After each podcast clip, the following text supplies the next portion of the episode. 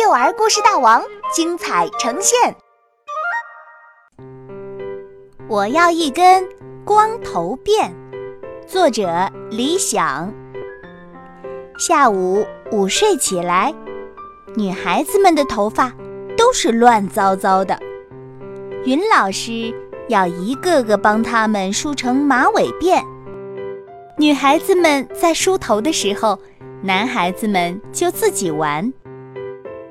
有一天，西西说：“马尾辫不好看，早上奶奶扎的辫子才好看。”云老师看了西西好久，然后问大家：“我们每周都玩一次小辫子游戏，好不好？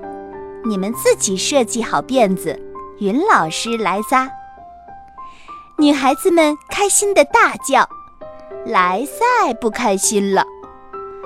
我们又没有长头发，不能玩这个游戏。好好想想，也许你也能设计出一个新发型。云老师拍拍莱赛的头，笑了。到了下周一，就是小辫子游戏课了。那天下午，大家睡觉醒来。女孩子们一下子围住了云老师。我要梳蘑菇辫，我要梳朝天辫，我要梳溜溜球辫。五花八门的辫子名字，云老师可不是啥都会。不过大家要求也不高，只要把辫子扎起来，能跟名字有点像就行。比如。蘑菇辫和溜溜球辫是一样的，都是把辫子扎成一个球。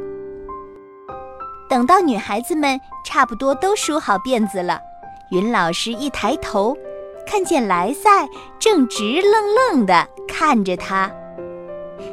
你也想梳辫子？云老师笑盈盈地问。女孩子们大笑着围了过来。今天。莱赛的脑袋光光的，似乎双休日刚刚理过发。你说过，我们男孩子也可以玩这个游戏的。莱赛很认真地说。云老师点点头。我设计了一根光头辫。莱赛说完，摸摸自己的光头，不好意思地笑了。不是真的梳辫子。就是假假的梳几下。云老师明白了，莱赛也想有机会和老师近距离的待一会儿。他心里羡慕那些可以靠在老师怀里扎辫子的女孩子。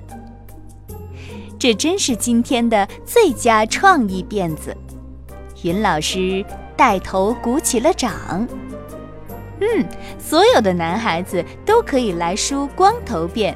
当然，你们可以有更好的设想。我们都要光头变。男孩子们一下子围住了云老师。